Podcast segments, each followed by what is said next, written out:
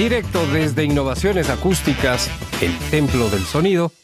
Historias, ideas, buena compañía, con su amigo Diego Kendo Sánchez. Para quien quiera pasarla muy mal, nada mejor que ir al Polo Sur, a la Antártica. Me parece que es el cuarto continente más grande del planeta Tierra. Un desierto de hielo, inhóspito, cruel, y sí, todos estamos convencidos que para pasarla bien hay que ir a la playa. Pero ¿a quién se le ocurre ir al Polo Sur, a la Antártica? Y la pregunta es muy sencilla de responder. Hay dos grandes personajes, el vencedor y el vencido, el que triunfa y el que sufre la derrota. El uno es un explorador nato. El otro es un holgazán nato. Uno de ellos quiere conquistar el Polo Norte, pero resulta que en cuestión de meses, semanas, poco tiempo en términos de principio de siglo, de principios del siglo XX, eran tiempos relativamente cortos. Decide conquistar el Polo Norte, pero descubre que ya fue pisado y en esto sí la virginidad cuenta. Quería ser el primero y ya no era el primero porque no se sabe si Robert Peary o eh, el capitán eh, Hook, porque se pelearon entre ellos, no se sabe quién exactamente llegó la pisó por primera vez el Polo Norte. Pero se determina que Amundsen, quien descubrió el paso del norte, eh, un paso glaciar entre el Atlántico y el Pacífico, un ah, explorador nato, decida ir al Polo Sur. Por aquel entonces, Gran Bretaña se abanderó del objetivo, hizo suyo el objetivo de llegar al Polo Sur. Shackleton estuvo a 180 kilómetros de pisar el Polo Sur, pero tuvo que regresar. Y su heredero eh, histórico fue nada, nada más y nada menos que un hombre depresivo, descrito como en el buen sentido, ¿no? Eh, con una sensibilidad de dama frente a los dramas humanos, que no tenía ningún don de mando y que efectivamente le costaba levantarse temprano. Y era nada más y nada menos que Robert Falcon Scott, el capitán Scott. Y aquí viene una de las grandes paradojas. Se dice, sí, se dice y de alguna manera es así, que el triunfador escribe la historia. Pero en este caso, la historia se enfoca en el derrotado, en el capitán Scott. Hay mucho sobre Amundsen, pero confieso que sí, he leído sobre Amundsen, pero la historia de Scott es fascinante. Para comprender un poco y poner en contexto, hay un antes y un después en la humanidad. Hay tres hechos históricos que marcan ese antes y después. El hundimiento del Titanic, la conquista del Polo Sur y la Primera Guerra Mundial. El hundimiento del Titanic es la derrota de la revolución industrial, del mundo industrial, en el que se suponía que la industria sometía a la naturaleza y el Titanic se hundió como una cáscara de nuez. El último reducto que no había sido pisado por el ser humano era el Polo Sur. Aún quedaba, esto es relativo porque aún no se había llegado a la cumbre de, del Everest. Y aquí viene algo que me parece interesante, que me gusta la idea de atar.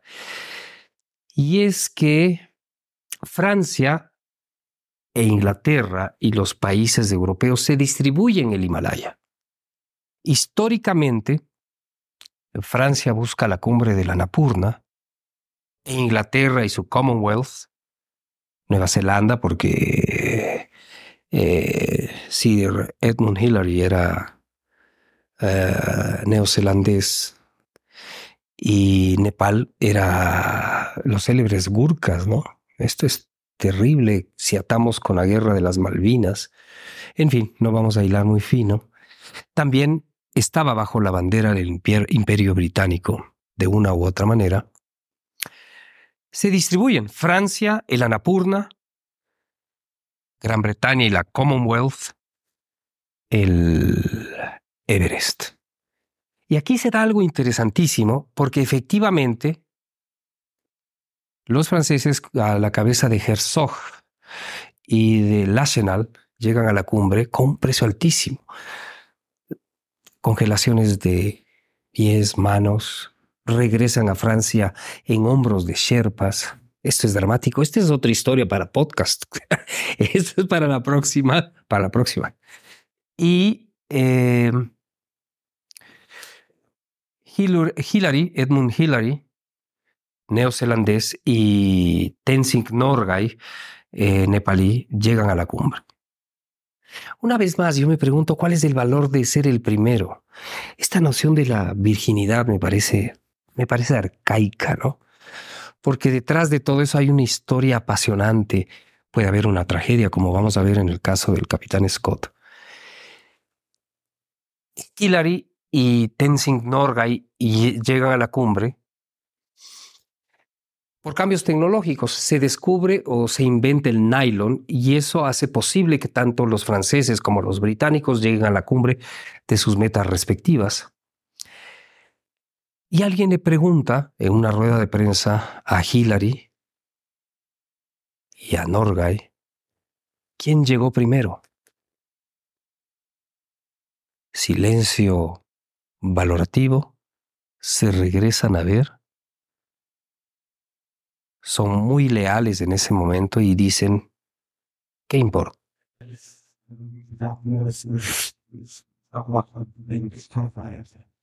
Esto suena machista, ¿no? ¿Quién estuvo antes? ¿Qué importa, no? Pero eso desató una bronca entre Gran Bretaña, Francia, el mundo, Nepal, que terminó en la enemistad de Hillary con Norgay. Eh, Tenzing Norgay falleció antes que Hillary y nunca llegaron a hablarse nuevamente según los datos que tengo, puede estar equivocado. Volviendo al tema de el Polo Sur,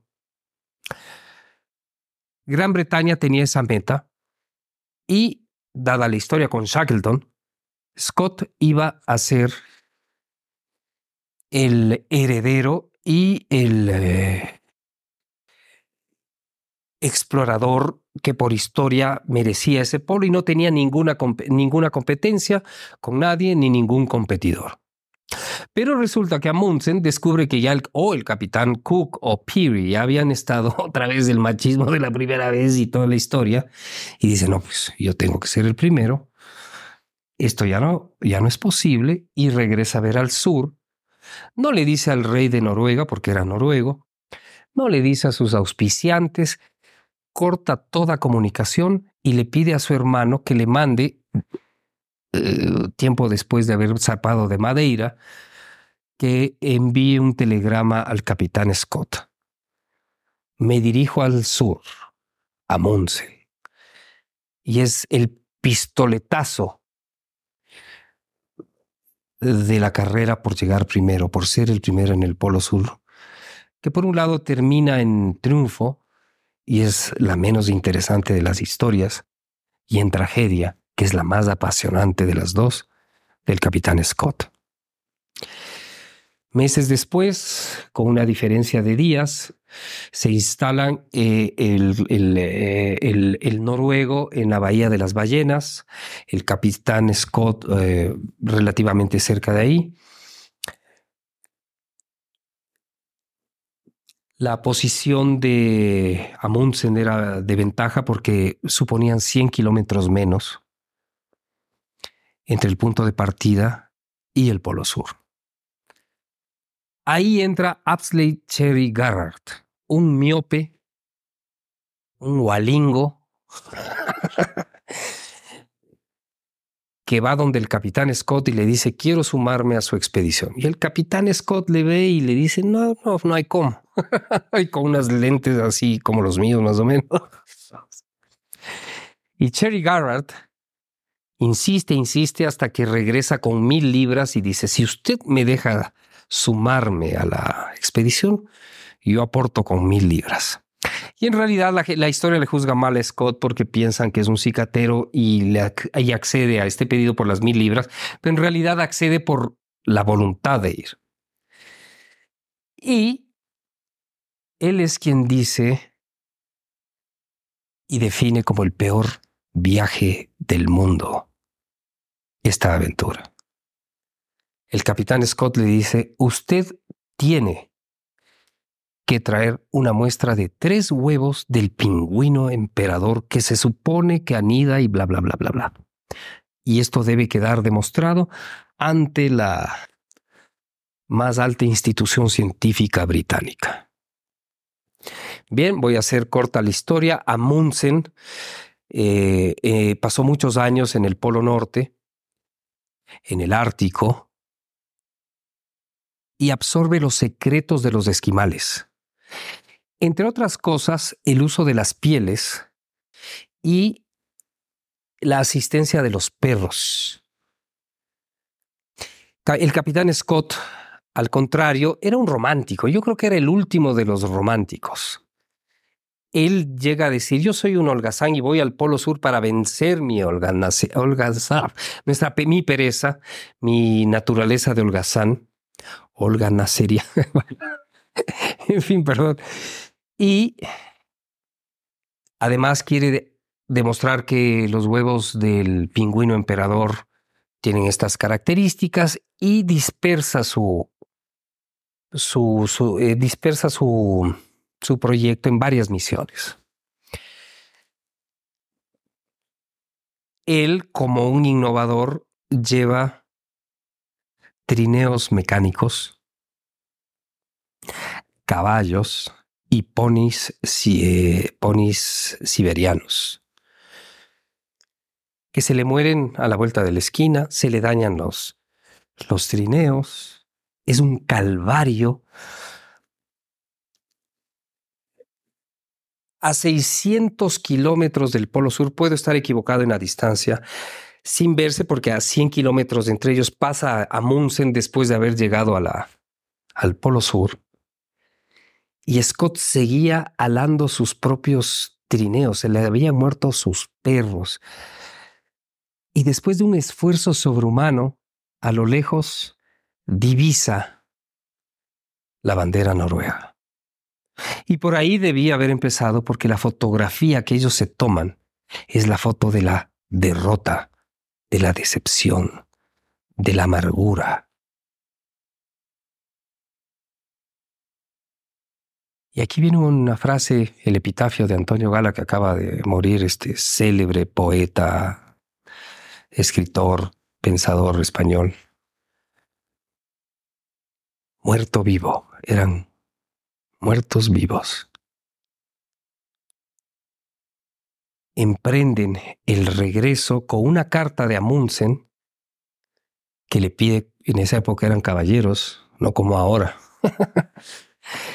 que si le pasa algo, por favor entregue esto al rey de Noruega como testimonio de que yo estuve primero.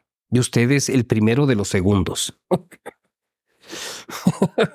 Muy caballeroso Amundsen. Regresan pies, manos congeladas, congelados. Bowery, eh, se me, Bowery se me escapan los apellidos, en medio de una tormenta, uno de ellos se sacrifica. Sale de la tienda y antes de decir, antes de salir les dice, quizá me demore, quizá me tarde en regresar. Y es un sacrificio heroico para que lo poco que quedaba de suministros no se desperdiciase en él y se potenciara en ellos.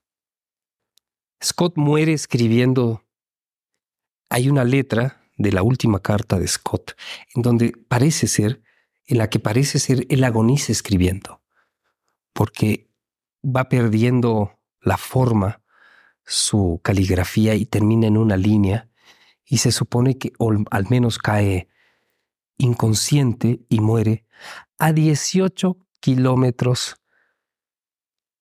de su campamento más cercano donde había petróleo, calor, alimentos. Simultáneamente, Apsley Cherry Garrett llega y logra conseguir los famosos huevos del pingüino emperador.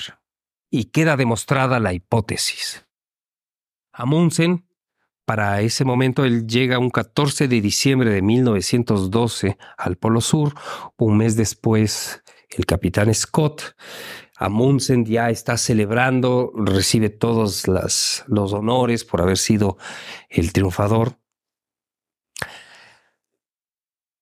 Scott y sus hombres agonizan, mueren, y Apsley Cherry Garrard, con sus tapas de botella, asientos de botella como los míos, llega con los huevos del pingüino emperador, no solo al campamento base, de la expedición británica, sino a, a la gran institución eh, de la historia natural británica y llega con un orgullo, con el orgullo del triunfador. Por fin se ha comprobado la hipótesis. Y un burócrata, ¿cuándo no los burócratas? Recibido.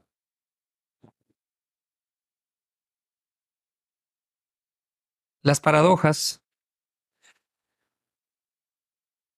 evidentes. El triunfador pasa la historia, pero no es la historia más apasionante la de Amundsen.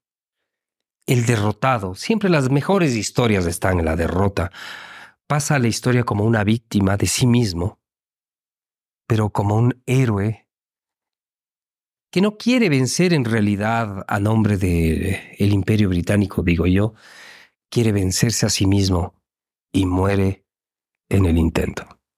El capitán Scott. Dirección creativa Diego Oquendo Sánchez. Producción ejecutiva Innovaciones Acústicas. Cámaras y edición Cuoca.